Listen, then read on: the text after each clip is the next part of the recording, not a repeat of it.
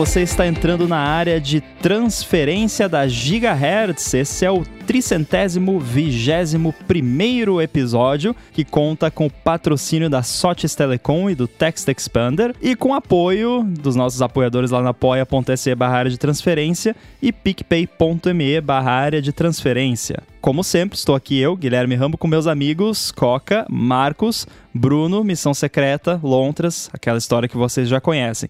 E aí, pessoal, beleza? Beleza? Excelente. Bom, agora eu quero saber o seguinte: nós, na semana passada, para quem não sabe, recebemos a pergunta do BM Borges sobre a trilha sonora aqui do ADT. Hum. E por conta da pergunta dele, né, nós decidimos ver aí se ia continuar tendo trilha durante todo o episódio ou se ia passar a ser como todos os podcasts da Gigahertz, que tem a trilha ali só no começo e no final. E para não ficar injusto da gente simplesmente bater o martelo aqui, decidimos dar o martelo para vocês, ouvintes, e colocamos no ar aí uma enquete, que inclusive foi a estreia do, das enquetes no site uhum. da Gigahertz. Vamos estar usando cada vez mais daqui para frente. E fizemos a pergunta: você gosta que o ADT tenha uma trilha sonora durante todo o episódio? E as respostas eram sim, pode manter, ou não, prefiro só com vinhetas de abertura e encerramento. E eu tenho o prazer de anunciar aqui para vocês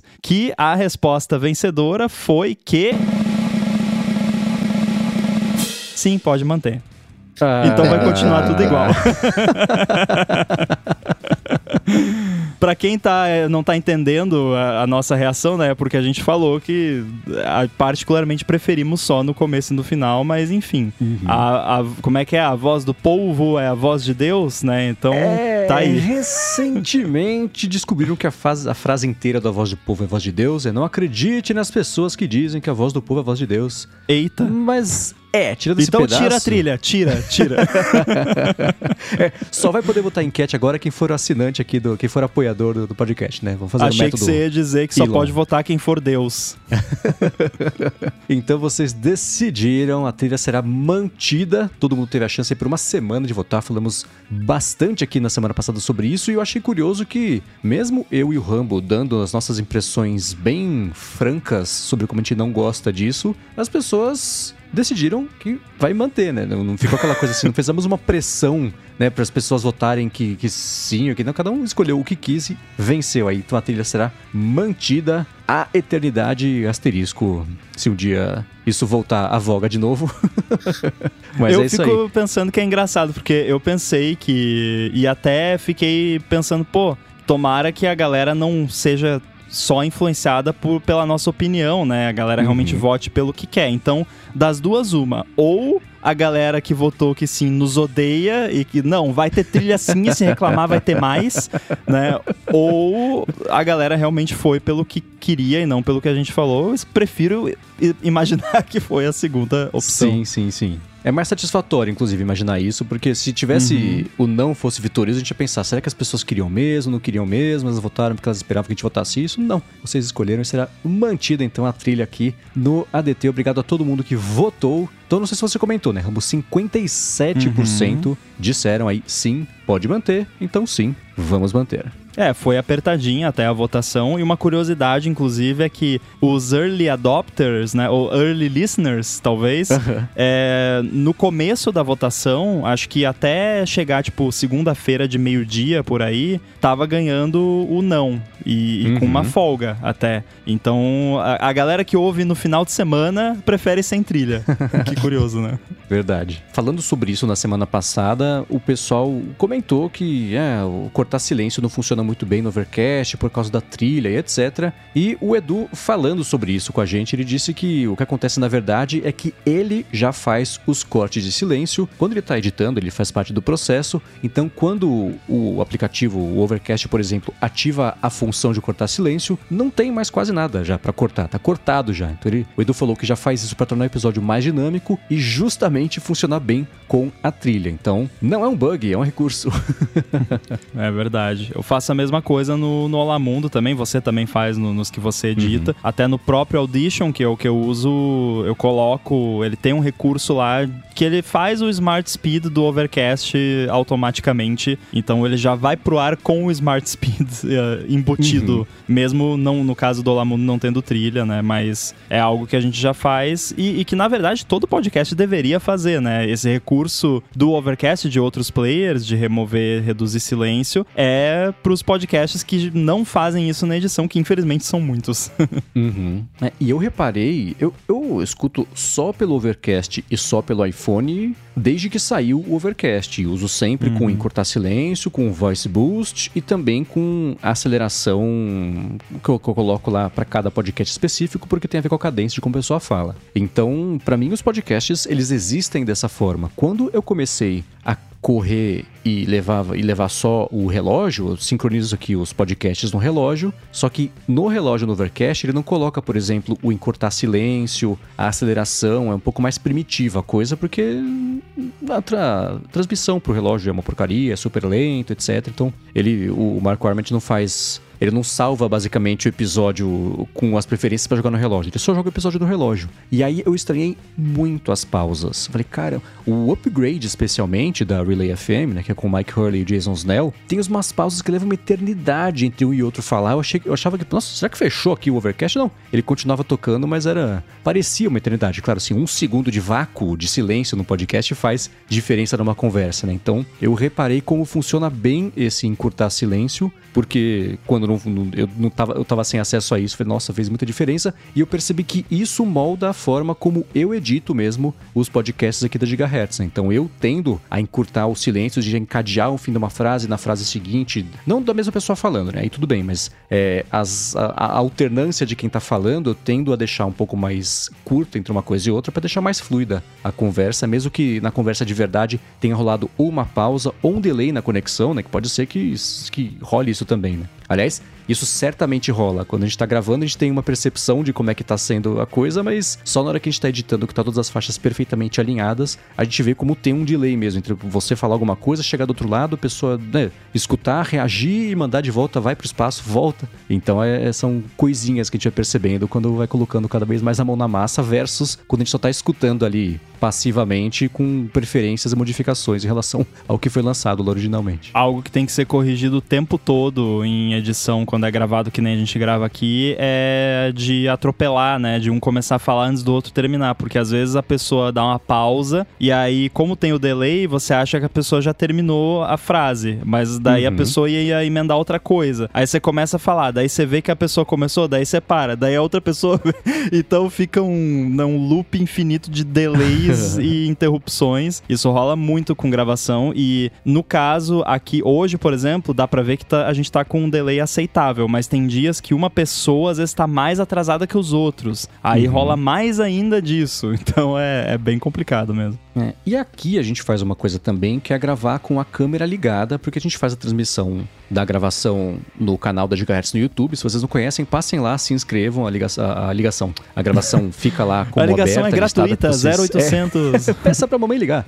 Então, fica lá. Então, passem lá, se inscrevam, inclusive, né, no canal, que a gente tem uma ideia de fazer mais coisas no canal mais pra frente. Mas o ponto é, a gente tá agora com a câmera ligada, o Coca tá com a câmera desligada, mas eu e você estamos com ela ligada. Então, isso ajuda um pouquinho a gente saber se a gente terminou de falar ou se tá só tomando um, ar para continuar falando. A nossa linguagem corporal corporal dá essa dica também. Né? Então, quando a gente passou a gravar com a câmera ligada, que foi há muito tempo, foi pré-rambo, né? Que a gente fazia primeiro só desligada, depois só ligada, deu para perceber quando, como tem bem menos colisão quando você vê a outra pessoa, que é uma conversa de verdade, né? Você enxerga ali a pessoa e, e tem todas as, as, dicas não verbais de quando a pessoa tá ou não falando ainda. Né? Boa. Agora, essa semana foi bem interativa, porque a gente falou da, do modo silencioso, da chavinha aberta, fechada uh, do iPhone, e foi um catatal de feedback, hein? Boa. É, e a galera mandou, adotou em massa, me deixou muito feliz ver a galera adotando em massa o gigahertz.fm barra feedback. Chegou muita coisa por lá que vocês mandaram, mais do que chega pelo Twitter, chegava por e-mail tradicional, né? Chegava por outras formas aí.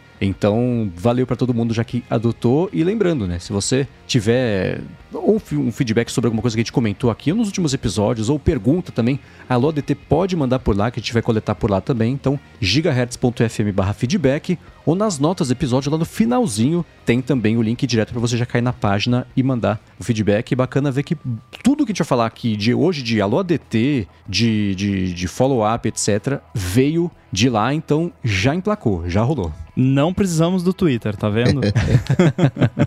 o Matheus Veloso ele falou que também usa o iPhone no modo sempre eh, silêncio. O único caso em que ele tira o iPhone do silêncio é quando ele está esperando uma mensagem né, de alguém enquanto está fazendo comida. Então a mudança do botão para ele não vai fazer a menor diferença, porque para ele é quase uma questão de culinária. o lance de quando tá cozinhando é realmente um caso onde eu conseguiria me ver tirando do silencioso. Que quando eu vou mexer, por exemplo, com massa, tipo, ontem eu fui amassar uma massa de pão. Aí eu tiro o Apple Watch, porque você vai usar o punho ali e vai acabar. Já aconteceu de grudar massa de pão no, no Apple Watch, não é legal. então eu tiro o Apple Watch e, e aí fica ali em cima do no outro, na outra bancada lá longe o iPhone e o Apple Watch. Então realmente se tivesse alguma coisa importante para chegar, teria que tirar do silencioso, mas dificilmente, se tem alguma coisa importante que eu tô esperando, eu, não vou fazer pão, eu vou esperar a, a coisa. A Leilton né, segue mais ou menos a mesma vibe. Ele falou que segue o modo silencioso do iPhone, praticamente 99,99%, só quando, né, se por algum motivo ele tiver sem o Apple Watch, aí já entra né, um, uma variante, né, que ele esteja esperando alguma coisa urgente, né, seja uma mensagem, uma ligação, aí sim ele desativa esse modo só até o momento de receber o contato. Aí ele volta e, e ativa. É isso aí. Foi, os feedbacks que a gente recebeu caíram em, em, duas categorias principais, né? Uma é essa, eu ativo e desativo conforme a necessidade, então uma coisa que as pessoas fazem uh, ativamente, né? Então depende muito Conforme do, do a necessidade, mas todos que falaram conforme a necessidade, a enorme maioria também falou de uma forma ou de outra que é tipo 99,99% ,99 do tempo silencioso, uhum. né? é, sim, mas ainda assim é, é, é, tá cozinhando, tá esperando alguma coisa, né? Então, por exemplo, o Paulo Pires falou que ele, o volume do toque está sempre em volume baixo, ele usa só a chave de silencioso quando está em lugar onde não pode tocar. Então é ao contrário do que essa galera comentou, mas ainda assim é caso a caso. E chegou um feedback que eu achei interessante que é do Douglas Santana, que ele comentou que o iPhone sempre fica no modo silencioso, exceto quando ele quer jogar alguma coisa, porque dependendo do jogo ele gosta de ouvir os efeitos sonoros. E isso é uma uhum. coisa que eu sinto que eu próprio perco muito por usar o iPhone sempre no modo silencioso e no mudo também, dele não vibra, não toca e não faz barulho também. Então, barulho de, de, de sonzinho normal, porque tem jogo que a parte sonora é, é, é, é uma pérola por si só, né? Uma obra-prima sozinha. Então, você pensa, por exemplo, em Monument Valley, pensa em jogos que tem esse cuidadinho bonitinho de ser uma experiência imersiva. Tem jogo que fala, ó, liga o fone de ouvido que você não vai se arrepender. Não, não, não jogue com a caixa de som do iPhone, vai com fone de ouvido e você coloca e expande, abre assim, gigantescamente o, o, o espectro do jogo, né? Então, eu sinto que às vezes, é, a hora que eu lembro de ligar o, o som do iPhone, de colocar o fone de ouvido para ouvir música, a música do jogo e etc., eu já perdi, já tô uma hora e meia jogando alguma coisa e já perdi uma parte aí da experiência. Monument Valley, por exemplo. Monument Valley é, é, é uma lindeza de visual e sonora, né? Então, é, é, é, você tá ficando com metade do jogo se você joga Monument Valley, por exemplo, sem o, o, o Monument Valley não. Como é que chama? Autos Adventure. Monument Velho, acabei de falar. Autos Adventure, que é do pessoal da Snowman, que tem, tem o Autos Odyssey também, depois saiu mais um, eu acho. Esse jogo é um, um, uma pequena pérola da App Store e o som, assim, se você não joga, é como você jogar, sei lá, em preto e branco ou com os pés. Você não tá jogando do jeito, de, sei lá, direito, não sei. Vale mencionar que os jogos ou qualquer app pode optar pelo o som dele ultrapassar o silencioso do iPhone, né? uhum. né? Que quando você programa lá o som no, no seu aplicativo ou jogo, você pode colocar ele em diferentes categorias que o iPhone oferece. Então, você basicamente você diz: "Ah, esse som ele vai pausar um outro som que tá tocando E aí, se ele vai pausar outro som que tá tocando, às vezes pode depender. Tipo, se for música que tá tocando, ele não vai pausar. Se for podcast, ele vai pausar, sabe? Então uhum. tem essa jogadinha ali. É meio que antigamente os computadores eles tinham cooperative multitasking, que tipo, em vez do sistema operacional gerenciar a memória, cada programa dizia: "Não, toma aqui, agora eu te dou um pouquinho de memória, ou agora eu te dou um pouquinho de CPU para você fazer o seu negócio aí". E obviamente não funcionava direito, travava uhum. tudo. Então, mas com áudio no, no iOS ainda é assim, é, é cooperativo. Então o app autodeclara lá, ó, eu sou um player de conteúdo de áudio falado. É assim uhum. que se uhum. chama, se eu não me engano. É tipo, é spoken audio. E aí música é outra categoria. E aí quando você programa o som do, do app ou do jogo, você pode falar, ah, eu sou som ambiente, por exemplo, que é a categoria de menos importância de todas. Então é um que, se eu não me engano, quando você bota no mudo, ele não vai sair na caixinha de som, mas ele sai no fone de ouvido mudo, mesmo que o iPhone esteja no mudo. Eu gostaria de como usuário ter mais controle disso, porque eu já falei, por exemplo, que o som do teclado eu gosto. Parece que até que eu consigo digitar mais rápido com o som do teclado, o que é, obviamente não é verdade, mas a sensação que dá. O sonzinho do Apple Pay lá, o trim, eu adoro aquele uhum. barulhinho, né, do, do, dinheiro saindo da carteira, mó, mó gostoso.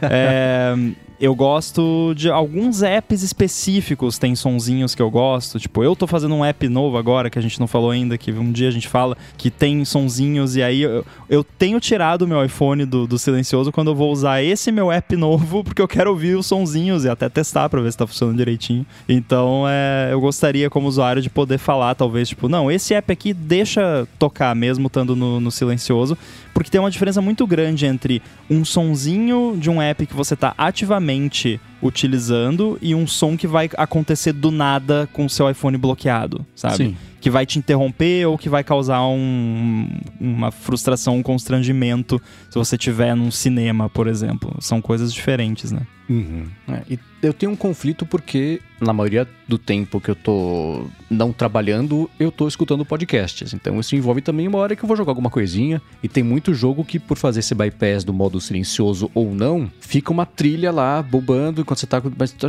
compete com o podcast, então tem que ir lá no ajuste, vai lá, desliga, trilha, desliga efeito, desliga, bum, desliga não sei o que lá. bum, não o seu co-apresentador do Olá Mundo, mas sim o barulho onomatopeico de explosões. então, é, tem mesmo esse conflito e seria. Eu, eu preferiria ter uma escolha para tudo. Se eu estiver sei lá, com esse aplicativo aberto, esqueça todos os outros sons que o iPhone pode fazer. Mas não chegamos lá. Talvez com jailbreak, mas né. claro que é, existem também exceções. Não tem a exceção do que deixa sempre aberto. Né, o telefone tocando, telefone em modo telefone. Mas o Carlos Balbo né, disse que fecha com o Rambo?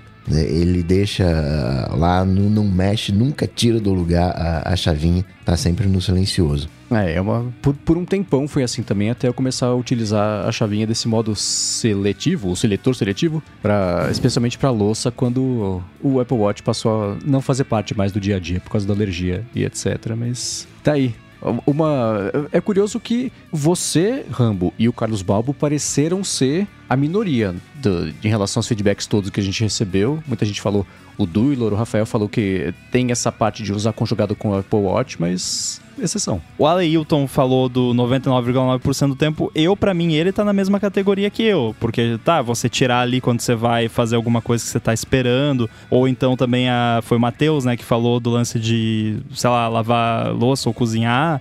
É, para mim se encaixa, porque ele vai estar tá com ele sempre no silencioso. Só vai tirar na situação muito específica. Que uhum. deve acontecer no máximo, tipo, uma vez por dia. Então, ainda assim, é, eu colocaria a categoria maior parte parte do tempo no silencioso, né? Que, que seria o meu caso. É, agora, teve também pessoas confirmando, eu acho que confirma, né? Porque, por exemplo, o, o, Ariel falou: eu uso bastante a chavinha do iPhone, mas não consigo explicar o meu uso com ela. Então. Esse é o fidget spinner que eu falei. ele, ele usa bastante porque ele tá brincando lá, porque é gostoso de mexer. Hum. eu, tenho, eu pensei, esse feedback dele é muito parecido com o do Matheus, o primeiro que a gente falou, que ele comentou que a mudança do botão não ia fazer a menor diferença para ele. Tanto no caso do Matheus, que não vai fazer diferença, quanto no caso do Ariel, que não sabe se é diferença ou não, dá um dia usando um iPhone novo com esse possível novo botão que na hora a gente vai perceber como a gente usa isso sem pensar, já faz tanto parte do, do dia a dia está acostumado a ser assim, então se mudar, a gente sente a diferença, né? E o Ariel, por exemplo. Não, o Ariel vai sentir porque ele usa como fidget spinner, com certeza. Mas ele vai. Ele, a hora que ele sentir falta de como é que o negócio funciona, ele vai perceber como que ele funciona. E vai uhum. perceber não só isso, mas chuto que com a frequência também com que ele usa isso ou não. Então, assim, para você saber se você usa muito o negócio ou não, deixa esse negócio quebrar além do seu controle, mudar além do seu controle. É tipo quando acaba a luz, você inevitavelmente tenta acender o interruptor, porque você está acostumado acostumado ao negócio. Você sabe que não vai ser assim, você sabe que não vai acender a luz, mas você entra no cômodo, acende o interruptor. Então, essas coisas que a gente Nossa, faz. Nossa, cara, isso faz pensar... muita falta quando você tá acostumado. Já falei aqui. É, é, agora, a Apple tem coisas que ela faz assim, digamos, antes da hora, que choca as pessoas e que deixa o The Verge reclamando da falta do buraco no iPhone até hoje pro fone de ouvido. Né? Então, tipo, a remoção do, do, da entrada de fone de ouvido foi uma coisa que foi é, antecipada, foi feita de forma antecipada antes de do mundo estar pronto para isso. Nesse caso aqui, eu acho que é o contrário, porque a Apple tem analytics, por mais que as pessoas queiram acreditar que não, sim, a Apple tem analytics agregados lá, anonimizados, aquela coisa toda, de que quantas pessoas usam a chavinha de mudo do iPhone e quantas vezes por dia. E provavelmente essa decisão veio em parte de galera, a gente tá botando esse negócio aqui que tem parte mecânica que quebra, que entra água, para 2% dos usuários utilizarem de alguma forma significativa, né? Não tô falando que é 2%, mas sei lá, enfim, uma porcentagem pequena. Eu diria com muita segurança que é menos de 20%, assim, que usam ferrenhamente, assim, que realmente uhum. vai fazer falta, né? E eles têm dados para isso. É, eles têm essas informações lá e provavelmente essa decisão não é de tipo coragem de tirar, não, é de galera, deu, né? Chega. É, eu imagino que, por exemplo, tem um rumor de que a central de controle vai ser reformulada. Né? Essa chavinha, ela é um atalho para uma coisa que daria para fazer rapidamente de outras formas, só que ela é mais rápida ainda por causa da chavinha. Né? É que nem, por exemplo, o lance de que no iPad antes você fazia a chavinha para ser uma orientação da tela e, e não o, o lance de, de, de, fazer barulho ou não, né? O que nunca fez sentido para mim no iPad. É, para então... mim isso foi muito tipo, ah, o iPhone tem uma chavinha, então o iPad vai ter também. Tá, mas para que, que vai servir a chavinha no iPad? Ah, sei lá, bota aí para bloquear a orientação. Mas uh, isso existe até hoje, na central de controle, inclusive, tem outros métodos de fazer isso, a chavinha só é mais rápida, então, mesmo que suma a chavinha, a funcionalidade não vai sumir. Tem lá, o, você desce central, aperta o sininho lá, pronto, né? Tá resolvido do mesmo jeito, só que aí para pessoas igual a mim, que fazem isso dentro do bolso, de forma tátil só, aí sim vai ser chatinho, mas não, como a gente já falou que algumas vezes, não vai ser o fim do mundo também, né? Agora, vocês lembram da apresentação do iPhone, quando o Steve Jobs estava comparando, né? Como que a gente resolveu a questão de botões na época lá que o Mac, não sei o que, e aí, ah, esses smartphones que se dizem smartphones tem esse teclado, esse monte de botão. A gente resolveu com software. A gente troca tudo uhum. por uma uhum. tela e a gente pode colocar os botões que a gente quiser. E não precisa, ah, se a gente quiser botar, colocar um botão novo, a gente, ah, agora não dá para botar um botão novo, porque é hardware, é software. Então, sabe o que, que dá para fazer? Esse botão, você faz o que você quiser com ele. Action uhum. Button do Apple Watch Ultra. você configura, ah, você quer travar a orientação com o botão? Trava a orientação. Quer que seja lanterna, quer que seja câmera, quer que seja rodar um shortcut faz, né, divirta-se. Eu, eu, acho uhum. que esse vai ser o botão divirta-se do iPhone. Inclusive, pode ser Joy Button. Olha que legal o nome. Ó. Oh. não tem, ele não, não existe automação para ele, né? Sempre colocar no modo silencioso, no shortcuts. Acho que Eu acho que talvez até tenha. O Coca deve saber melhor. Porque aí já dá para fazer algo assim, ainda que dando uma volta maior. Sim. Mas acho que ia ter muita ativação acidental, né? Porque é uma coisa que, uhum. que pode ser ligada ou desligada sem querer no bolso, por exemplo, né? Então... Vai ser o novo tapinha nas costas. É, então, né? É... Que era ativado acidentalmente também várias vezes. Né? Exato. Tapinha nas costas, não. Vamos usar o termo técnico, toque na traseira. Mas eles mudaram, sabia, o termo, depois ah, que é? virou piada interna. Virou, é, hoje é um termo menos sugestivo. Ó, procurei rapidinho aqui. Não, não é menos sugestivo. Agora é tocar atrás. Não fala sobre traseira, mas ainda assim, quem quiser entender é. errado, vai entender errado. mas é melhor do que traseira. É, sem dúvida. Muito bem, esses foram os follow-ups sobre o assunto aí da chavinha polêmica, mas não muito. Mas o que é polêmico mesmo é o lance lá do Twitter, né, do State Sponsored Media. Mas vamos falar de outro tipo de patrocínio muito melhor que eu quero falar aqui para vocês, que é o patrocínio da Sotes Telecom. A Sotes Telecom é uma operadora de voz e dados que oferece soluções de telefonia para empresas e ela tem um serviço serviço de PABX na nuvem, que é a solução perfeita para sua empresa ter mobilidade, facilidade de instalação de ramais e de linhas telefônicas. Com o PABX em nuvem da Sotes Telecom, você implementa ramais na sua empresa totalmente pela internet, sem precisar de uma nova fiação, e ela dispõe de uma série de ferramentas de gerenciamento, como por exemplo um painel de relatórios online para você acompanhar as métricas de ligação das suas equipes. Além disso, com o PABX em nuvem da Sotes Telecom, você tem custo zero na comunicação entre a matriz e as filiais. Então, além de facilidade para administrar os ramais e de ter acesso às métricas de ligações da equipe, você ainda economiza com comunicação interna. Outra coisa bacana é que nas regiões de São Bernardo e de São Paulo, a Sotes Telecom oferece um link dedicado de fibra ótica para as empresas. Então, para você que está procurando qualidade de serviço, flexibilidade e baixos investimentos nos serviços de voz, entra em contato com a Sotes Telecom que eles vão te ajudar. Acesse o site deles, que é sotes.com.br, S-O-T-H-I-S.com.br, ou então entre em contato com eles lá no Facebook ou no Instagram pelo arroba Telecom, fala que você é um ouvinte do ADT e dá o primeiro passo para resolver de vez a telefonia IP e a comunicação da sua empresa. Muito obrigado a Sotes Telecom pelo patrocínio do ADT e pelo apoio a toda a Gigahertz. Obrigado, Valeu. Sotes.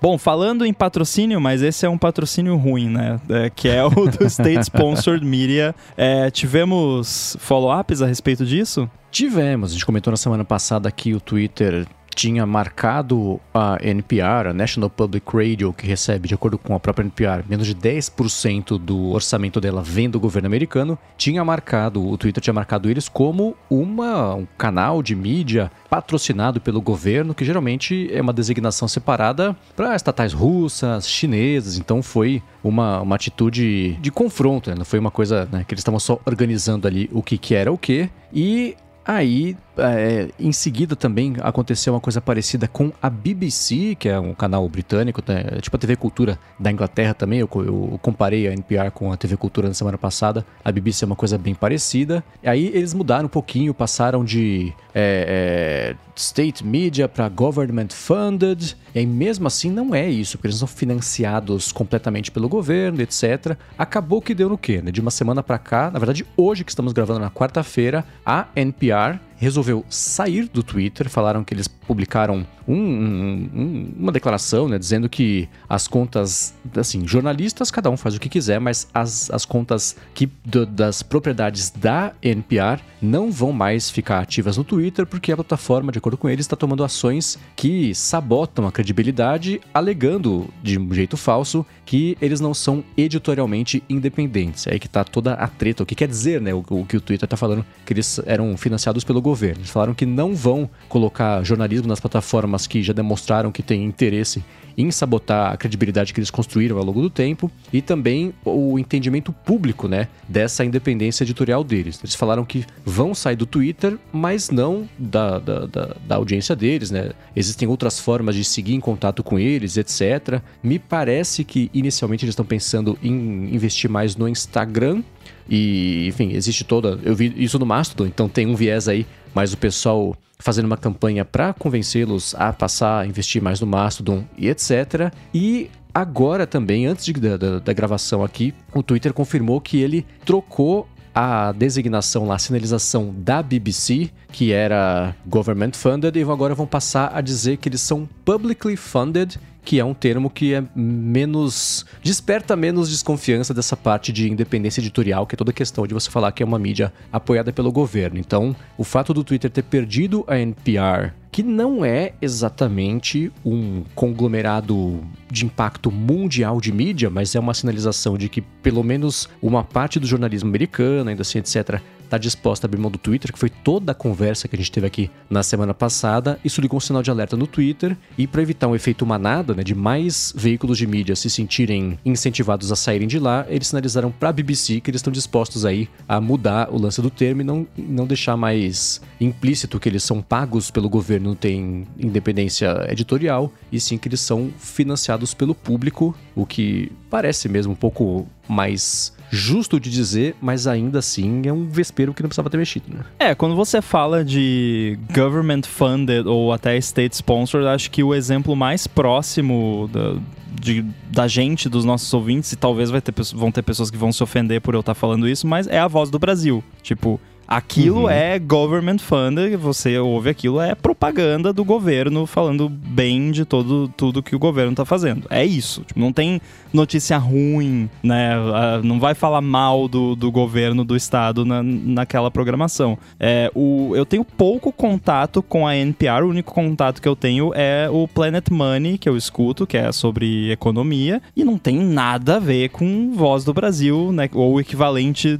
americano disso, porque. É, eles falam mal de decisões e de coisas do, do, governo americano o tempo todo por lá, não só de governos passados, do atual também. Então, uhum. não me parece realmente que eles são editorialmente é, controlados pelo governo americano. Até eles têm patrocinadores privados e, e volta e meia eles fazem alguma matéria que tem a ver, às vezes, com algum patrocinador. Acho que já teve até coisa da Apple lá, e aí eles falam, né? Ah, disclaimer, a gente já a gente tem patrocínio da, da Apple, ou se, se qualquer que seja a empresa que eles estão falando. Então, não, pelo menos, né, do, do, contato que eu tenho, não me parece ser o caso. É, e esse lance de public funded é, é engraçado, né? Porque, tipo, tá, então, tu, então todas as outras contas de empresa vai estar tá privately funded, né? É.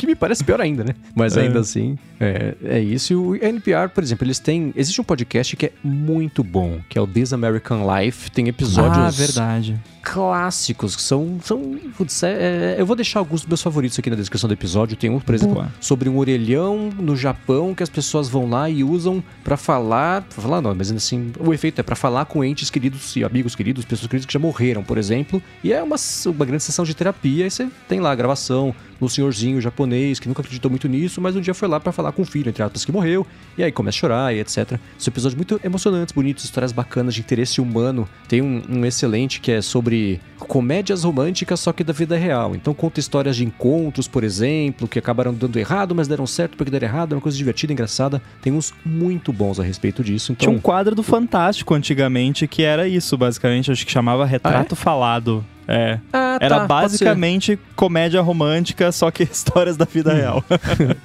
então, e eles pegam essas histórias de rádios filiadas à NPR por todos os Estados Unidos e empacotam isso na, na, na era uma transmissão acho que para uma rádio de Chicago e também acabou virando ali um podcast de projeção internacional e tem episódios muito bons mesmo. Vale a pena dar mais piada se vocês quiserem assim no catálogo antigo e putz, o tema que interessar baixem porque serão 30, 40, 50 minutos, uma hora é muito bem investida que vocês vão aprender muita coisa. Então, é tá aí um trabalho da NPR que acrescenta, que é bacana e que de, de, de, de estatal tem aquilo de fundação de, de financiamento menos de 10% e eu fico comparando com a Rede Cultura porque é mais parecido com isso mesmo. E aí a própria comparação da, da BBC também se mantém, apesar da BBC ela de fato ser um, um, um o canal público lá da, da Inglaterra. Mas é, é, todo esse vespeiro. Eu acho, o que eu achei curioso só é que isso aconteceu na semana em que a gente falou justamente sobre a hipótese de jornalistas serem meio presos ao Twitter, porque dependem, o Twitter existia desde sempre, todo mundo investiu muito lá para construir a própria audiência, a própria, os seguidores, etc. E a NPR pode ser o. Como é que é? O, o pássaro na, na na mina de carvão? Existe esse termo aqui em português?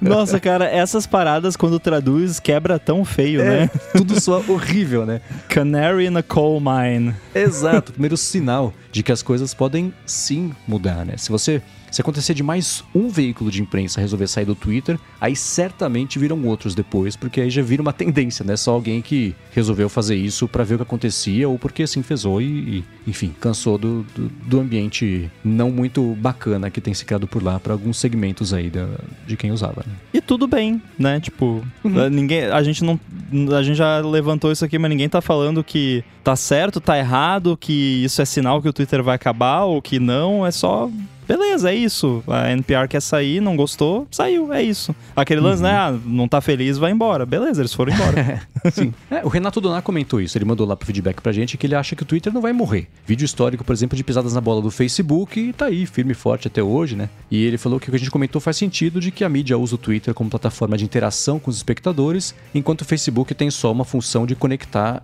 as pessoas. E o Twitter pode até balançar, muita gente vai sair, uma pessoa vai, um pessoal vai voltar, mas logo logo os anunciantes também voltam, porque milhões dos clientes ainda estarão por lá. É uma possibilidade bem forte. Né? O lance dos anunciantes eu ainda sou mais reticente, porque depende do, do quão bem cuidados os anúncios forem, porque com o que eu tenho visto sendo anunciado lá e outras questões da plataforma, tem muito anunciante que simplesmente não vai anunciar de jeito nenhum lá porque não quer associar a sua marca com certas coisas que estão passando por lá, né? Mas enfim, isso já levantamos aqui. Agora, a gente não sabe no, no que, que vai virar o Twitter, né? Até agora, as soluções propostas é sempre cobrar né? Cobra, cobra, cobra, cobra. Mas tem a questão da, das criptos, né? Aquele, o, o, Super App, que foi uma coisa que morreu. O seu Elon Musk que andou comprando lá máquinas de, de entre aspas, né? Chat GPT para fazer o seu próprio chat GPT.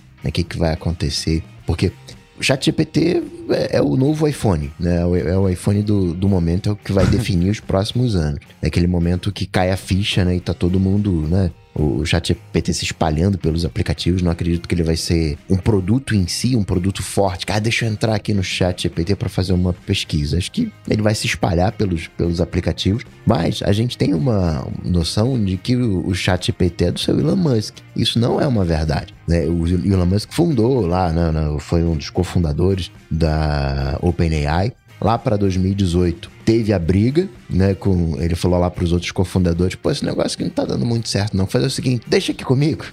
deixa aqui comigo que eu cuido. a galera obviamente foi foi contra, né? E aí não, eles não tiveram dinheiro para porque é muito caro você treinar esses né, as máquinas para você fazer o treinamento é uma coisa muito cara. É aí que entra a Microsoft. A gente tem uma uma crença de que a Microsoft entrou agora, os 45 do segundo tempo, fez ali o acordo e, e tomou os louros para si, mas não. Lá em 2018, a Microsoft deu grana para a OpenAI. Os, os, treinamentos aconteceram em máquinas é, Microsoft, aconteceram na Azure. Então, desde 2018, o seu Elon Musk está fora ali do, do, do, do da OpenAI, da do chat GPT, vamos colocar assim. E, né, uhum. de alguma maneira, ele tem lá a iniciativa dele né, de carros, de viagem espacial. E o Twitter meio que tá fazendo, não é todo o resto, mas as iniciativas, não é tech também, as iniciativas de internet, sei lá como colocar, parece que vão ficar debaixo do, do Twitter daqui para frente. Então, né, o que, que vai ser o Twitter daqui a 5 anos, 10 anos, né, se é que ele ainda vai existir? Eu achei engraçado que você resumiu a Tesla como ah, as iniciativas de carro lá, né?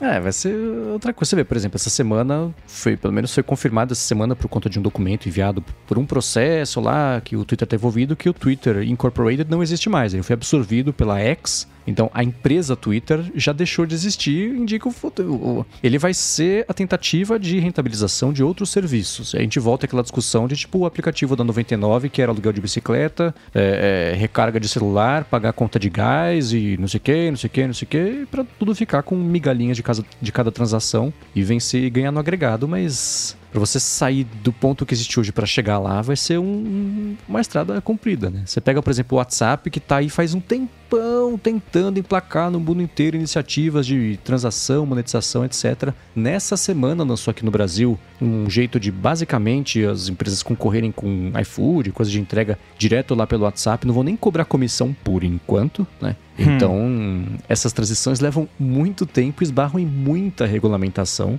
Então, o Coca falou assim, daqui a 5, 10 anos, acho que ainda ou vai estar no meio do caminho ou vai ter caído pelo caminho. Mas plataforma mesmo, Twitter, não sei, porque cada coisa que assim, não, isso aqui vai ser uma fonte de dinheiro dá traço. O próprio Twitter Blue, né? Ao invés de deixar de, fazer uma coisa valiosa dar dinheiro, que era o, o, verificado, não. Virou irrelevante e sem valor a verificação, que era o que todo mundo mais queria. Eu vou cobrar, mas foi do jeito errado, enfim, a gente já falou sobre isso aqui. Então, se a cada passo dado que é a esperança de agora sim, vamos monetizar desse jeito, se dá passos para trás, ao invés da direção que você quer, eu, eu, não sei não. De novo, é por isso que eu nunca vou ser bilionário, né? Porque esse negócio, ah, o que, que a sua empresa faz? Ah, dinheiro. O que der dinheiro, uhum. eu boto lá e, né, eu, eu, eu trabalhava numa firma, né?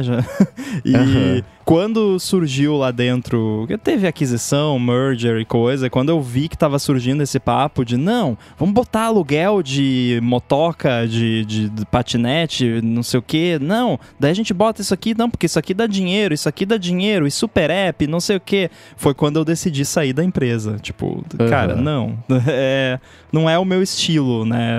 Essa coisa de, ah, qual é a direção do produto? A direção do dinheiro, né? Uhum. Onde dá dinheiro. Não, tá, tá dando dinheiro é. aí, então vamos lá, né? Sabe? Tá, beleza. Se, não tem nada de errado. Tipo, é perfeitamente válido. Só não é o que eu busco para mim e por isso que eu nunca vou ser bilionário.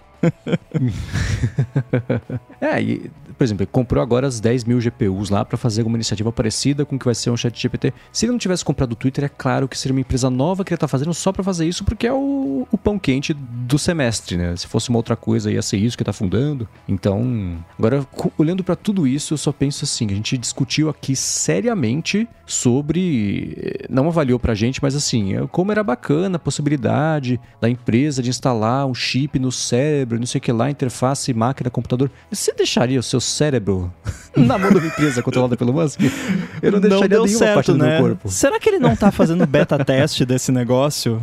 Isso Pode explicaria ser. muita coisa. Mas e vamos puxar para um outro pedaço o papo, pra não ficar só no Musk, porque de Musk eu sei que tá todo mundo saturado, né? Bom, beleza, vamos falar de um assunto um pouquinho mais light. O FBI falou que vão hackear o seu iPhone se você plugar ele para carregar no aeroporto. Pois é, na verdade um tweet, né? Aqueles tweets que não dizem nada, né? Hum. É, que não, não citam casos reais no FBI, né? especificamente na, na, lá de Denver colocou um, umas três fases assim, ó, evita usar esses é, essas recargas gratuitas públicas né, de aeroporto, de hotel, né, de shopping center, porque os bandidos descobriram maneiras de é, através ali do, da portinha introduzir malwares em né, softwares de monitoramento. Então carregue o seu próprio carregador, o seu a sua corda USB, né, o seu cabo USB e a sua, a sua né, entre aspas, unidade elétrica, né, sua, seu power bank. né? E não fala, né, o que que tá rolando, o que que é, o que que não é, né, o que que eles descobriram, né, aquela coisa assim meio, meio genérica. Isso é um problema que às vezes a gente não se toca, porque quando a gente coloca gasolina no carro, aquela entrada é só de energia. Só que no caso do, né, de, de, smartphone, aquele buraquinho entre energia e dados, né? Tem, tem ali os dois canais.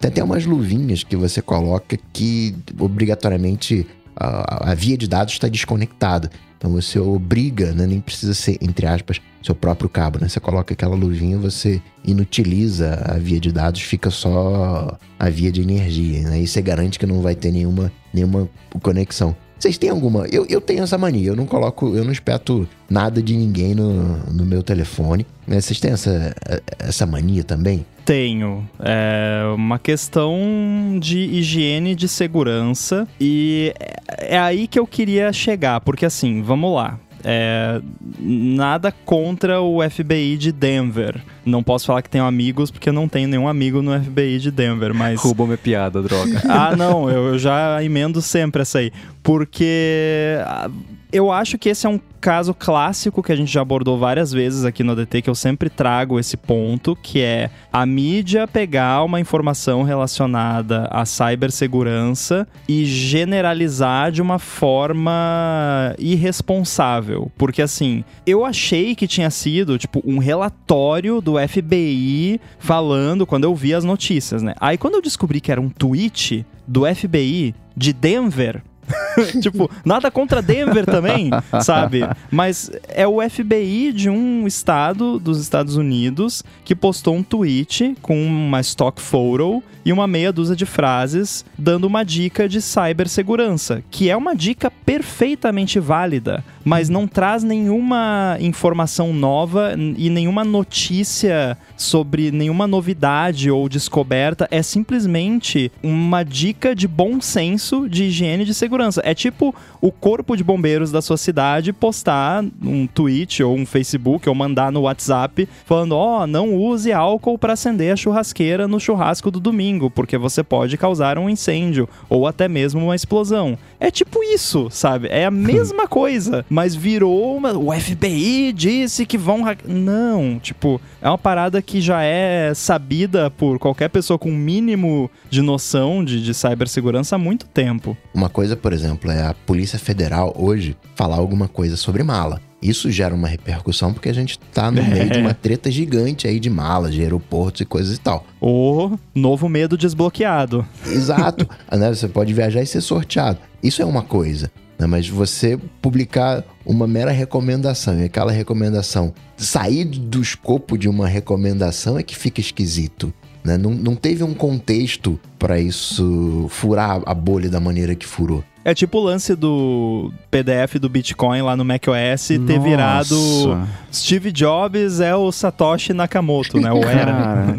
isso foi inacreditável essa semana. A evolução de uma notícia até do outro lado do espectro, o pessoal falar que o Steve Jobs era o Sakamoto, que o Steve Jobs inventou o Bitcoin porque alguém esqueceu o PDF lá, que podia ser uma receita de bolo, mas acabou que não era. Era o, o, lance do, do, Bitcoin lá. Steve que Jobs era a palmirinha, né? É. Se fosse uma receita de bolo. isso foi, foi inacreditável. Mas enfim, é, vamos falar na prática, então, né? Pra quem tá ouvindo, tá, mas e aí, posso ou não posso plugar o iPhone no carregador? Poder, você pode. Rambo, você já plugou o seu iPhone num carregador de aeroporto, de não sei o que? Já, já pluguei. Tava com pressa, o meu carregador não tava ali à mão ou, não, ou a tomada não funcionava, que acontece muito isso. Tem a portinha USB e daí tem a tomada. A tomada não funciona, mas a portinha USB funciona. Então, dica, tá? Se você puder não usar, não use, evite. Porque vai vão hackear o seu celular, a chance disso acontecer é mínima, porque o tipo de vulnerabilidade que você precisaria para conseguir injetar um spyware ou alguma coisa que vai roubar seus dados ali do, do seu telefone num cabo ou num sistema de carregamento desses é um, um tipo de exploit que custa dezenas, se não centenas de milhões de dólares no mercado ilegal de, de spyware nível NSO Group, que só vai ser usado por estados contra dissidentes políticos e ativistas, esse tipo de coisa. Então você não vai ser alvo desse tipo de coisa e não vão colocar esse tipo de coisa num negócio de carga público lá, a não ser que, tipo, não a gente tem certeza que esse alvo vai usar esse carregador aqui no aeroporto, sabe? Não. Então a chance de acontecer alguma coisa é mínima. De no... Eu tô falando aqui de iPhone, tá? Eu imagino que Android também tenha proteções contra isso, mas eu falo especificamente de iPhone. O que acontece? Se por acaso você for usar, o que, de novo, não recomendo, porque vai explodir o seu celular? Não, mas melhor não. Né? Se você puder evitar, evite. Mas se você precisar usar, use se aparecer no seu iPhone quando você plugar para carregar aquele, aquela mensagenzinha confiar neste computador, aí você já fica desconfiado, porque aí já é esquisito. Porque essa mensagenzinha, ela não deveria aparecer quando você conecta sim, num simples carregador. Se você vê essa mensagem, é porque o que está do outro lado já não é um simples carregador. É alguma coisa que está tentando fazer algum tipo de leitura de dados do seu iPhone, que pode ser algo super inocente, tipo, só pra ver qual é o modelo do device, pra fazer alguma coisa, ou até pra ter um analytics, sei lá. É, mas desconfie e, obviamente, não coloque lá a sua senha para liberar o negócio. Mas eu confesso que eu não uso esses carregadores. Não é porque eu desconfio que possa ter um malware, alguma coisa. É porque eu não confio na qualidade daquele carregador e eu não sei se ele vai entregar a corrente certa, se ele não pode ter algum curto ali, alguma coisa que vai, por mais que o circuito do iPhone tenha proteções contra isso, que não vai causar algum problema na minha bateria ou queimar a porta Lightning do iPhone ou estragar meu cabo, enfim, eu evito usar porque eu acho que a qualidade desses carregadores deve ser terrível. Então eu procuro uma tomada e uso o meu carregador que eu conheço, que eu confio, mas não porque vão hackear o iPhone. O que eu costumo fazer também, além de ter todas aquelas proteções ativas, a senha das vezes, o USB tem que desbloquear, não, não, porta, desliga a porta USB quando estiver desconectado, enfim, aquelas configurações todas de, de segurança que tem né, no, no iPhone. Eu costumo colocar uhum. o iPhone quando preciso, quando, né, realmente preciso, eu coloco o iPhone desligado. Até por uma questão de que eu vou estar sentado, vai, vai que eu levanto, eu esqueço o, o, o iPhone lá e, né, eu prefiro deixar ele desligado porque de alguma maneira ali é minha carteira, né? tem meu cartão de crédito ali. Eu não Sim. deixaria minha carteira assim, ali ligadinha, não, deixa ali é, desligado. Eu acho, eu me sinto mais psicologicamente mais confortável assim. Tem um lance, se você pluga ele desligado, ele vai ligar o iPhone, porém ele vai ligar no modo sem, antes do primeiro desbloqueio, que é um momento em que o seu iPhone ele não tem acesso a nenhum dado minimamente sigiloso que esteja ali. Tanto é que se você algum dia já ligou o iPhone e deixou ele ligado, tipo, várias horas lá sem desbloquear, depois de ligar ele, tipo, ele estava desligado, você ligou, deixou lá, não desbloqueou. Quando você chega, as notificações vão estar tá tudo zoada. Tipo, vai tá, vão estar vão tá sem o nome do contato, se for coisa do iMessage, uhum. sem informações do, do banco lá, se for notificação do banco, porque o seu iPhone não tem acesso àquelas informações antes do primeiro desbloqueio. Você pode fazer a mesma coisa se você não quiser desligar o iPhone, você pode só segurar o botão de liga-desliga e o botão de volume para baixo até ele dar a tremidinha e aparecer a tela de desligar. Porque ele faz a mesma coisa, ele invalida a sua biometria e ele coloca o iPhone nesse modo onde ele não tem acesso a nenhuma chave criptográfica para desbloquear lá suas informações sigilosas. Mas claro, isso só é útil se você não for usar o iPhone enquanto ele está carregando, né? Porque se você for usar, você vai desbloquear e aí acaba com a brincadeira, né? Mas é uma dica boa, né? Ou desligar o iPhone e plugar, ou fazer, segurar lá os botões para ele entrar nesse modo. Essa semana aconteceu isso comigo. O iPhone desligou porque acabou a bateria. Aí eu coloquei para carregar, a hora que eu fui pegar tinha notificações que estavam lá, acho que de antes do iPhone ter desligado, e tava iMessage, acho que o número, só os números de telefone, eu falei, nossa, bugou tudo minha agenda de contato. Como que. Qual foi o jeito novo que a message quebrou agora? Aí eu desbloqueei o iPhone e tava tudo lá. Falei, ah, tá. Entendi. Mais um, mais um caso do edge case humano, você pensou, né? Isso é uma bobeirinha, mas faz toda a diferença, né? Uma coisa que me deixa particularmente muito uhum. irritado é quando você liga, o, o, o, eu uso o teclado retroiluminado. Mas quando você abre pela primeira vez para você digitar a primeira senha, o teclado fica apagado. E o teclado fica apagado exatamente por isso, porque ele não sabe qual é a sua configuração. Então é porque ele não conseguiu ler, tá criptografado ainda. Você precisa digitar a senha.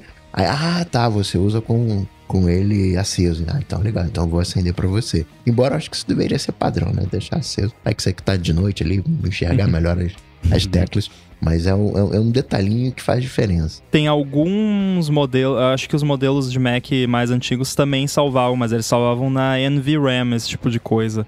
Por exemplo, volume do, do, do som para quando você ligar ele não dá o tan, né? Se você tava no mudo, né? Que todo mundo já acordou a casa inteira alguma vez na vida com o barulho do Mac dando boot, né? Mas enfim, resumo da ópera: não acredite em tudo que você lê na internet, ou pelo menos não acredite nas manchetes, né? Vai atrás da, da fonte, né? Não da fonte o, o podcast aqui da Gigás, mas, mas também, vai também, também né? Também vai lá. Mas é, foi um, um, caso bem curioso aí que deu pra gente abordar desde desinformação na internet até dicas de segurança. Muito bom. Muito bem, nós vamos pro nosso Alô ADT, que é aquele momento de nós respondemos aqui as perguntas da galera.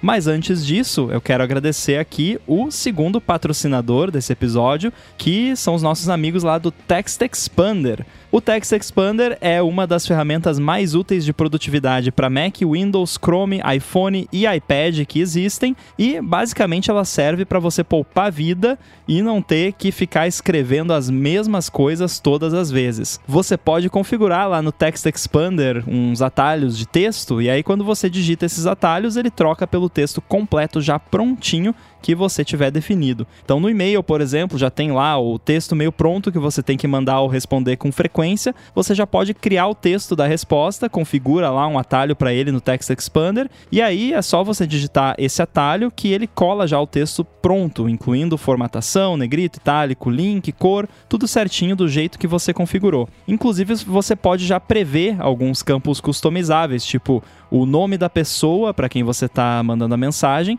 e aí é ativar o atalho, preencher o nome da pessoa e pronto, ele já joga lá o texto prontinho, sem você ter que ficar copiando, colando ou ainda escrevendo toda vez, o que a gente sabe que em algum momento você vai escrever alguma coisa errada. Uma coisa bem poderosa do Text Expander é que, além do plano individual, ele dá também suporte para planos empresariais. E aí, com isso, você pode compartilhar lá com a sua equipe inteira o acesso às versões mais atualizadas de cada texto, atalho, tudo automático e com total foco em colaboração. Então, para conhecer melhor o Text Expander e ainda garantir 20% de desconto na hora de assinar o plano individual, faz o seguinte, acessa lá textexpander.com/adt ou clica aí no link também nas notas do episódio. Com esse link, você além de economizar tempo usando o Text Expander, você vai economizar dinheiro e também ainda por cima ajudar aqui o podcast. Lembrando novamente que tem o link aqui na descrição textexpander.com/adt. Muito obrigado ao Text Expander pelo patrocínio do ADT e pelo apoio a toda Gigahertz. Valeu. Obrigado, Text Expander. Muito bem, vamos lá para o nosso hashtag AloADT, que não precisa mais de hashtag, porque você pode mandar pelo feedback ali, tem o link lá bem no finalzinho das notas do episódio, ou no gigahertz.fm feedback, mas pode continuar mandando lá também pelo Mastodon ou diretamente por e-mail. Nós temos a primeira pergunta que veio do Eduardo Almeida. Ele diz o seguinte: vocês conhecem algum app de track de tempo para usar no Mac e ou no iPhone? Tem alguns clientes que cobram por hora e queria ter uma maneira melhor de controlar essas horas. Seria interessante se existisse algum que eu consiga automatizar com algum app, tipo Safari, acesso a determinada URL, ou iTerm, acesso a tal SSH. Mas claro que essas automações não são impeditivos. O principal é marcar o horário de início, fim e, se possível, colocar uma tag para eu saber de qual cliente que é. Eu vou direcionar, vou dar o forward aqui nessa questão pro Mendes, que eu sei que anda fazendo aí um, um tracking de tempo no, no Mac. Como que tem sido isso? É, no caso, você não faz por cliente, né? Mas você faz. Então, como é Mas, é que tá funcionando? Menos, é, é, eu uso o serviço Toggle, mas eu não uso o Toggle. O Toggle é só o serviço, é só o banco de dados, mas o aplicativo deles era tão ruim, que eu acho que era só um web app, na verdade, que deixou uma oportunidade ampla para terceiros fazerem apps e tem um aplicativo excelente para o Toggle chamado Timery. Então, dá para você criar sua conta no Toggle e já ligar no Timery, usar inteiro pelo Timery e funciona, que é uma maravilha. Tem, eu, eu nunca mexi com automação, apesar de eu saber que ele tem sim suporte ao então deve dar para fuçar ali, apertar no parafuso, lá. Você consegue fazer essas automações sobre ligou, abriu um arquivo, ligou, se conectou no servidor, já começar a contar o timer automaticamente. De repente, se você ativar um atalho do Text Expander, ele já Oi, ativa lá, olha aí, o que eu sei que dá para fazer, que é como eu faço aqui, é salvar timers pré-assados já de, por exemplo, eu tenho aqui, para cada podcast da Gigahertz, eu tenho um timer de pauta, eu tenho um timer de gravação, tenho um de edição um de revisão, um de publicação. Então eu, eu só deixo salvo bonitinho aqui. E se eu quisesse, eu conseguiria adicionar notas customizadas para essa sessão desse timer específico. Então, exatamente o que é, foi a pergunta aqui, dá para fazer na mão e até configurar essas coisas. Porque, por exemplo, quando eu tenho, sei lá, vou fazer alguma coisa administrativa da Gigahertz, eu ligo aqui o Gigahertz Admin e coloco uma descrição lá do que, que é, porque às vezes é reunião, às vezes é emissão de nota fiscal, às vezes é. Enfim, né, vários aspectos que entram em administração, mas não seria uma coisa só. Então, eu recomendo muito o Timery, ele é bem facinho de mexer, ele tem uma assinatura que acho que é 30 reais por ano, era uma coisa irrisória para o uso que ele vai ter no dia a dia, especialmente para isso, assim, você, o Eduardo, vai usar o Timery para, no fim das contas, ganhar dinheiro. Então, um excelente investimento é, fazer isso, então eu recomendo o Timery irrestritamente. Ele, assim, é difícil ter um app que toda vez que você precisa de alguma coisa, putz, será que eu consigo? Consegue. Ele dá um jeito e ele acrescentou. Ele tem suporte, por exemplo, ao, ao aos atalhos, como é que chama lá? Os, ah, os shortcuts da, da, tela bloqueada lá, os widgets de tela bloqueada, tem suporte a Apple Watch, tem para Mac, tem para iOS, é tudo sincronizado. Então eu recomendo que dê uma espiada, porque se não for o app perfeito para isso, é o mais perfeito que dá para encontrar para fazer isso, ou pelo menos que eu saiba. Se alguém tiver uma, uma dica de um outro app que pode cair bem dentro aqui do que o Eduardo está procurando, manda para a gente poder dar uma espiada também. Até é bom saber sobre concorrentes, mas recomendo o Timery ligado ao Toggle. Ele sozinho não faz nada. Você tem que criar uma conta no Toggle para fazer, mas não tenho tenho poucas críticas a fazer a ele. E o que vocês sabem que eu sendo chato como sou, isso é uma raridade. Deve ser muito bom mesmo. Tem também o timing. O timing ele vai fazer um, um rastreio de, dos aplicativos que você usa. Aí, por exemplo, você fala, fez um FaceTime com, com fulano. E aí você determina que conversa com fulano é uma reunião de tal projeto. E a partir dali ele já vai catalogar todos os papos que você tiver com fulano, e-mail que você mandou para fulano, como parte daquele projeto. Então você, você faz uma nova ação que não está determinada, ele diz, cara, tu fez isso aqui, isso aqui, o que que é? E a partir dali ele vai fazer o catálogo. Então, por exemplo, você fez um Legal. SSH para um servidor, aí ele já vai para um cliente, você fez SSH para outro servidor, já vai para outro cliente. Então ele é bem. É... Ele tenta aprender aquilo que você está fazendo. Ele consegue ler também o tempo de uso do iPhone. Então você consegue ter um raio-x de tudo aquilo que você que você faz, né? mesmo né, lá no, no, iPhone aí você pode catalogar, arrastar é, projetos. Então, e fora que você também tem a parte manual, né? Você aperta um botãozinho e diz agora eu vou iniciar um, uma tarefa X para o cliente tal. E aí né, faz a, a pausa, né? aperta lá o botão quando, quando terminar, mas ele tem também uma parte automática. Ou seja, ele é proativo como a Siri supostamente é, mas não é e ele é, né? e como é para é, a parte de geração de relatório? Porque pro timer ele tem uma tela de relatório, você consegue explorar por cliente, por projeto, por prazo de tempo, né? Na última semana, no último dia, no último ano, agregado, detalhado, etc. Ele, ele é bem completo e chega a ser confuso a, a, a leitura.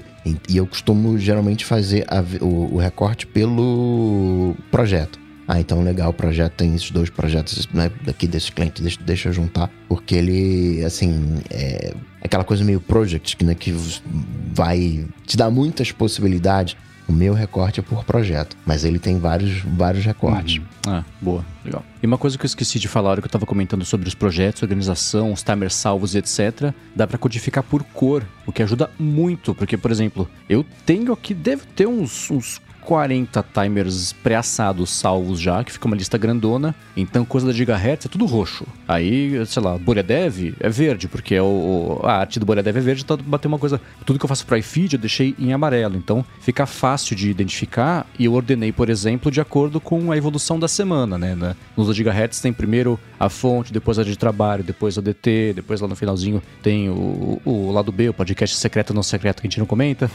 Então, é, isso ajuda também, ele é bem maleável. Você pode colocar como tijolinhos ou como lista, tem diversos jeitos de já de bater o olho. Por exemplo, quando você ativa tanto o widget da tela inicial do, do iOS quanto a tela bloqueada também, você pode colocar um widget específico de um projeto ou um coringa. Você fala assim, liga o timer, ele fala, beleza, qual? Aí você vai lá e escolhe pronto, tá valendo. Em 3 segundos já ligou o timer certo que você precisa. E aí fica como live activity, o timer contando também quando está com a tela bloqueada. Então, para você pausar ou saber quanto tempo já passou do, da atividade que está fazendo também fica bem fácil. Então, essas coisinhas assim de interação do dia a dia dão uma boa agilizada aí nessa administração em tempo real do que você está fazendo também. Boa. Eu não faço nenhum tracking de tempo. O único tracking de tempo que eu tenho feito ultimamente é que a cada 20 minutos eu tenho que parar e olhar para alguma coisa longe por 20 segundos porque eu gosto de enxergar e gostaria de continuar enxergando por um bom tempo.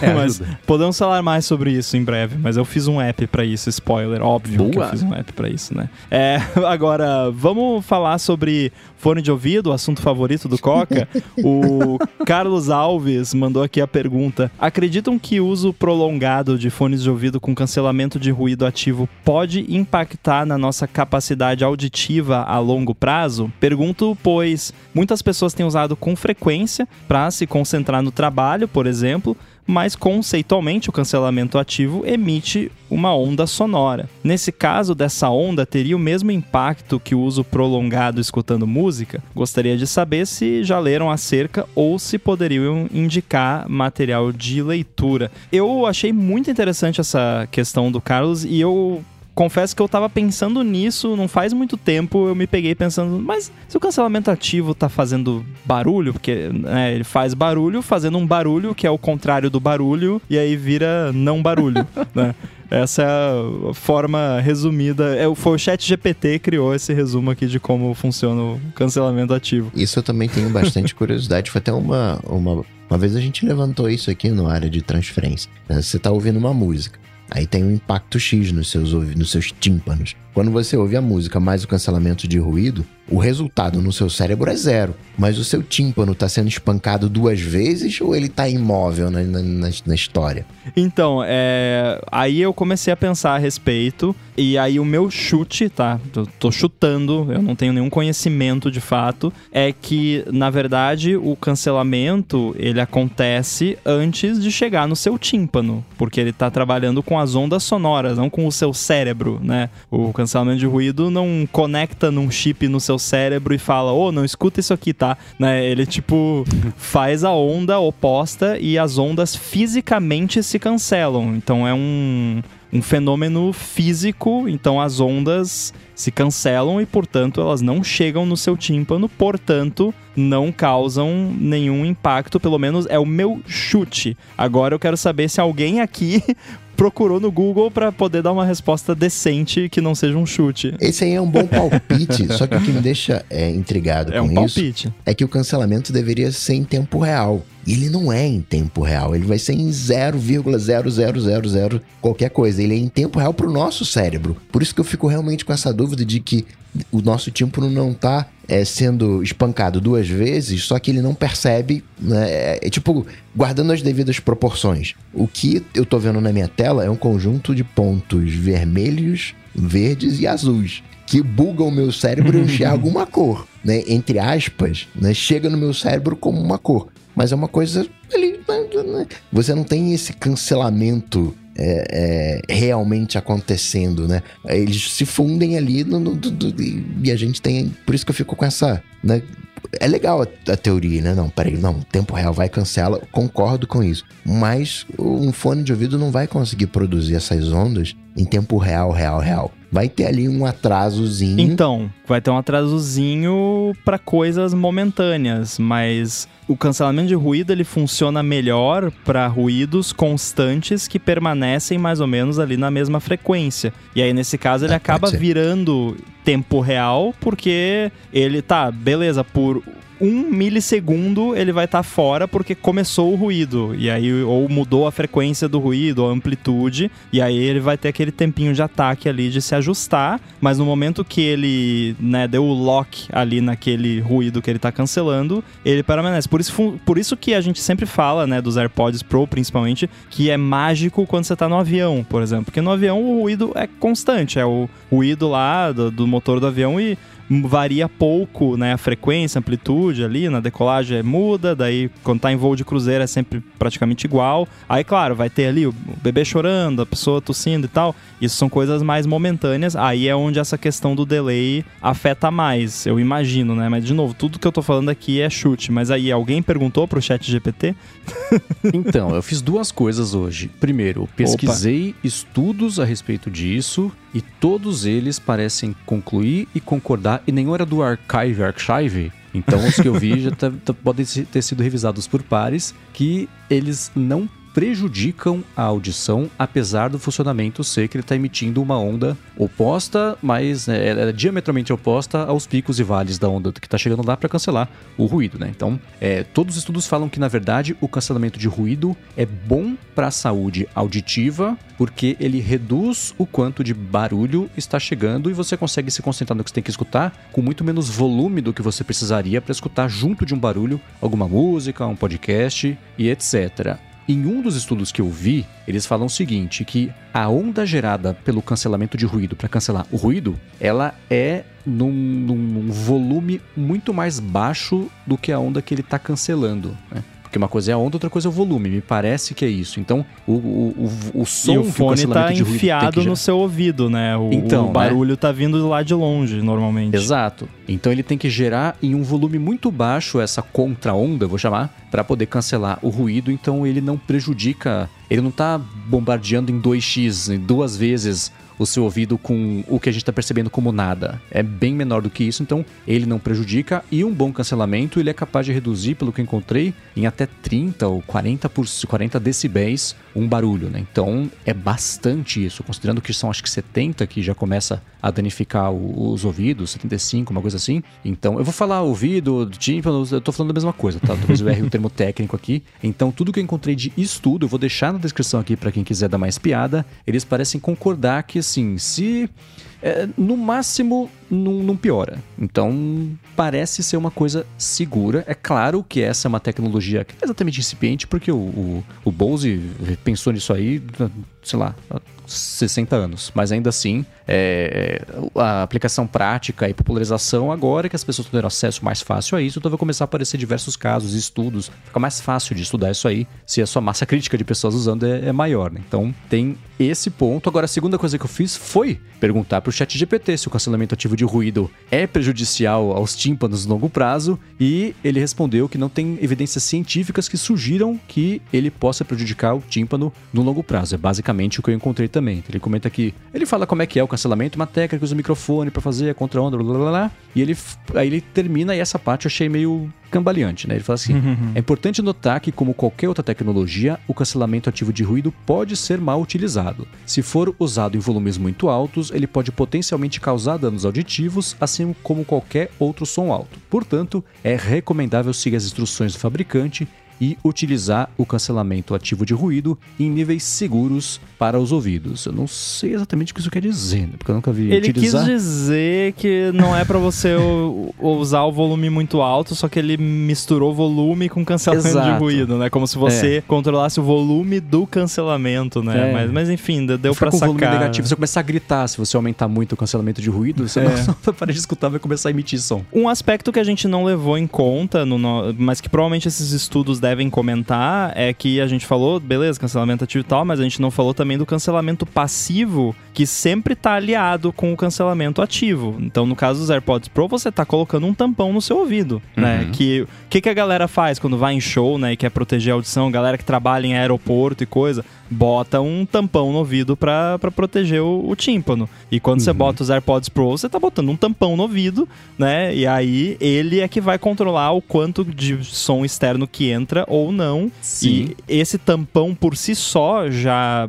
melhora ali e prejudica menos a sua audição do, do barulho ambiente. Ironicamente, em um dos estudos que eu encontrei, dizia que esses tampões podem ser prejudiciais ao tímpano por causa da pressão. Como ele veda Sim. completamente, a hora que está colocando ou tirando, você pode criar uma pressão positiva ou negativa que pode danificar os tímpanos. Então, o protetor de, de, de ouvido pode te deixar surdo em última instância, né? Então, vão que o fone de ouvido pelo menos tem saídas de ar, eles não criam um vácuo no seu ouvido na que você põe eles só selam muito bem ali o canal auditivo, então acaba sendo até mais seguro o fone com cancelamento ativo de ruído do que um, um tampão mesmo, um OB ali na orelha para tampar completamente. Já aconteceu uma vez, deu. Eu acho que eu tapei o, o, vent ali do, dos AirPods com o dedo e coloquei eles com muita vontade no ouvido, assim, e uhum. deu uma.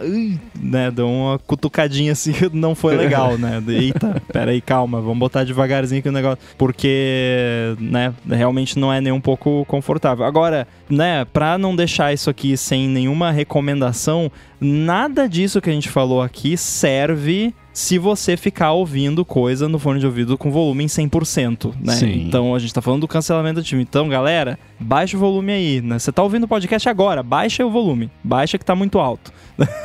a dica que eu vi há muito tempo atrás, que eu não lembro de quem foi, foi assim: quando você pensar em aumentar o volume, abaixa. faz o contrário, abaixa e aí, daqui uns 5 minutos, você aumenta pro volume que estava antes, que aí vai estar tá no volume que vo você queria. Porque o ouvido adapta. E isso é uhum. é terrível, porque você, o seu ouvido se adapta e aí você vai cada vez mais alto, cada vez mais alto, cada vez mais alto. E aí, quando vê, você perdeu a audição. É, isso não é brincadeira. Realmente, você usar fone de ouvido por tempo prolongado com volume alto pode ferrar com a sua audição bem rapidinho. Então, Fiquem ligados nisso. Ah, o dia que existiu o cancelamento ativo de tinido, eu seria uma pessoa silenciosamente feliz. Lobotomia.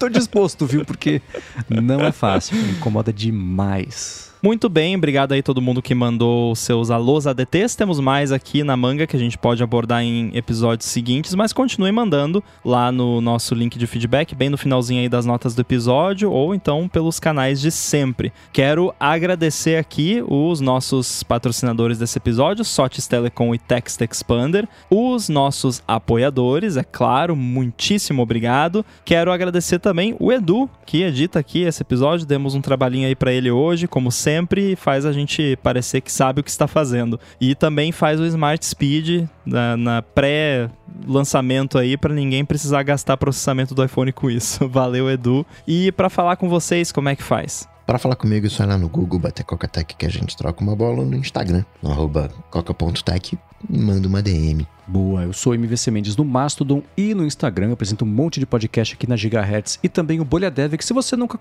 escutou, dá uma chance para ele. Bolha Dev é um podcast que sai todo dia de segunda a sexta com notícias sobre tecnologia, inovação e desenvolvimento. É um podcast curtinho, 5 a 10 minutos, você se informa e também escrevo lá pro ifeed.pt. Muito bem, eu sou o Guilherme Rambo 2 no Instagram, arroba underline inside no Mastodon. Não aproveitei a migração pro Mastodon para unificar todas as redes sociais. Mas é isso, o Instagram não deixa colocar underline como começo do username, então vai ficando assim mesmo. E é isso, tudo dito e posto, a gente volta na semana que vem. Falou, Falou. tchau, tchau. Valeu.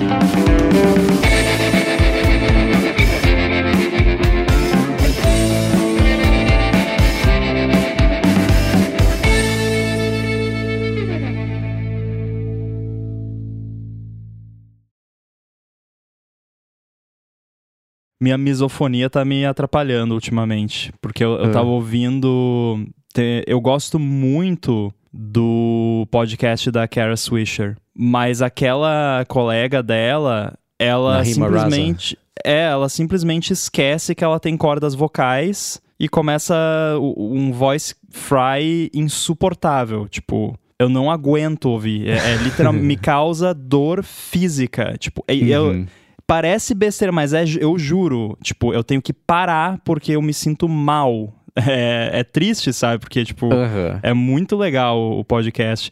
E não é só esse, mas tem alguns outros também, tipo, aquele do Cyber, tem algumas pessoas que, que vão. Porque, como é a galera do, do Vice lá que escreve, às vezes a pessoa não é de podcast, né? Uhum. E aí, tipo, putz, tem uma galera lá que não dá, assim, eu, eu às vezes eu me esforço, assim, porque o assunto é legal, eu quero escutar, mas ah, dói. É, quando sintoniza alguma coisa que você não gosta da voz das pessoas, é, é ruim, né? Desliga a vontade É. de escutar. E eu sei que muita gente falava disso da minha voz, né? Especialmente no matinal. Sim, né? não. Pode ter gente que acha a minha voz alguém, insuportável. É, então, É mas aí normal. tá a diferença entre alguém que se liga que é a vida e alguém que vai lá e fala, cara, sua voz é horrível, né? Fala que, que eu Aham. posso. Tem, literalmente, eu nasci com ela. N- Não, nada e não é a voz respeito, da né? pessoa, é. É como algum bate no meu ouvido. tipo, a, a culpa é minha, não é da pessoa. não é você, Mas sou tem- eu, né?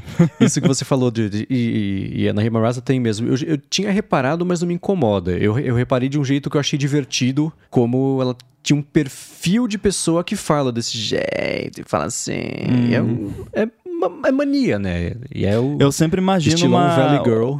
Uma mo- é uma moça jovem que mora em Los Angeles. I live in LA. É. é estilão, né? Nada o que fazer. E, e nem é o tipo de coisa que dá pra mandar como feedback, porque é isso, né? Tá batendo errado no Não, ouvido, né? O jeito, né? De forma alguma. E eu acho muito, tipo, indelicado você dar esse tipo de feedback, por mais que seja bem Uhum. intencionado, sabe? Tipo, sobre a aparência da pessoa, sobre qualquer coisa que, É, que então. a, a pessoa não controle, a não ser que você se... Claro que, tá, beleza, ah, Rambo, bota uma maquiagem aí, isso é muito feio. Tá, eu posso botar uma maquiagem se eu quiser, mas, né? Mas, assim, é, essas coisas que, né, são intrínsecas da pessoa, você tem que ser amigo íntimo da pessoa pra você poder falar isso sem ser babaca, basicamente. Uhum. O Casey Newton comentou esses dias, né, que falou que a ciência não tinha encontrado uma cura ainda para as pessoas que têm necessidade de mandar e-mail para podcasters criticando o tom de voz ou o estilo de, de- a forma como eles falam. Eu falei, ah, Não escuta. não mesmo. Teve uma. Eu não sei se eu comentei com você. é, eu escutei aquele podcast do carinha do The Verge entrevistando o cara do Mastodon. O John o Mastodon. Nilay Patel, o John Mastodon. É, o Decoder. Isso, o Nilay. Isso. E teve uma coisa que me incomodou naquele. na- naquele episódio é que eu não escuto muitos episódios daquele podcast, mas naquele episódio que o Nilay ficava rindo do nada, tipo, de qualquer coisa que o cara falava, ele. Não reparei. E, e o editor não cortou isso. Tipo, eu comecei a reparar e foi mó estranho. Mas daí, no caso, não é, tipo, misofonia que me dá uma dor física. Foi só uma coisa que, eu, que começou. Eu comecei a contar, tipo, é, take a shot, né? Que, tipo, o, é, é que ele não tá. O cara não tá falando nada engraçado. Tipo, ah, hoje em dia nós temos 50 milhões de usuários. Aí o, o Nilay ria. Eu, tipo, tá, tá rindo Eu achei ótimo quê? que justamente essa pergunta, né, que ele fez, quantos usuários vocês têm? Ele- o, o CEO falou, cara, sinceramente eu nem sei, porque a nossa ferramenta tá quebrada faz dois dias. Não, Então- essa aí você pode rir. Essa é, ju essa é É, justo rir. então, essa eu achei É. bem engraçada. Eu falei, tá aí. Foi aí que eu falei pra você que uh, é bom, assim, imaginar, sei lá, imagina não, espera dois anos e uma entrevista com ele vai ser completamente diferente. Uhum. Isso o próprio Nilay falou, né? Ele falou assim, cara, você tá respondendo as perguntas que eu te faço. Faz tempo que eu não converso com um CEO que faz isso, né? Então, Exato. certamente ele vai mudar o estilo e vai sambar da próxima vez que fizer a pergunta que ele não sabe, ao invés dele falar só, não sei. Ah, vamos ver, né? É porque é muito diferente, porque ele não é um CEO de uma empresa que tem investidores e tá em Wall Street e tem ações, e, né? Que qualquer coisa que o cara falar, ele pode ser preso, por- sabe? Então, acho que a tendência é ele ser um pouco mais aberto até pela própria natureza do projeto, a não ser que a natureza mude, né? O que pode É, acontecer, vamos ver. Ele me lembrou o Vitite um pouco no estilo, o jeito que ele fala, numas tangentes Uhum. que ele pegava, assim. Ah, parece se o Vitite fosse CEO. cara estrangeiro, né? Estrangeiro do ponto de vista americano, Uhum. é, que fala ali meio engraçado e que é simpático. Tipo assim, é, é É. isso, né? Pode crer. O Vitite é simpaticíssimo. Né? Pra quem não conhece ele, tive o prazer de conhecer ele lá na WWDC. Hum, eu ia encontrar com ele quando fui pra Itália, mas acho que no dia ele ficou com preguiça e veio tomar desculpa lá e a gente acabou não encontrando. Cara, ele é muito ocupado, assim, tipo, ele é, Uhum. e ele é uma pessoa que realmente foca, sabe? Tipo, então, sei lá, você quer falar com, com ele, ele tá lá no- fazendo os shortcuts dele malucos lá, ele não vai falar com você. Uhum. Beleza, né? Vo- Você você, eu digo, eu, você, né? A gente não é amigo Sim, sim, sim, íntimo dele, né? Sei lá, se a Claro. mulher dele mandar mensagem, ele vai responder, né? Mas, enfim, Talvez, eu, talvez. eu até admiro isso, porque. É. Mas eu até admiro isso, eu gostaria de ser mais assim, porque às vezes eu, eu dou atenção pra, pra né, hora que não precisava. Uhum. Não se aplica a vocês, óbvio, né? Claro.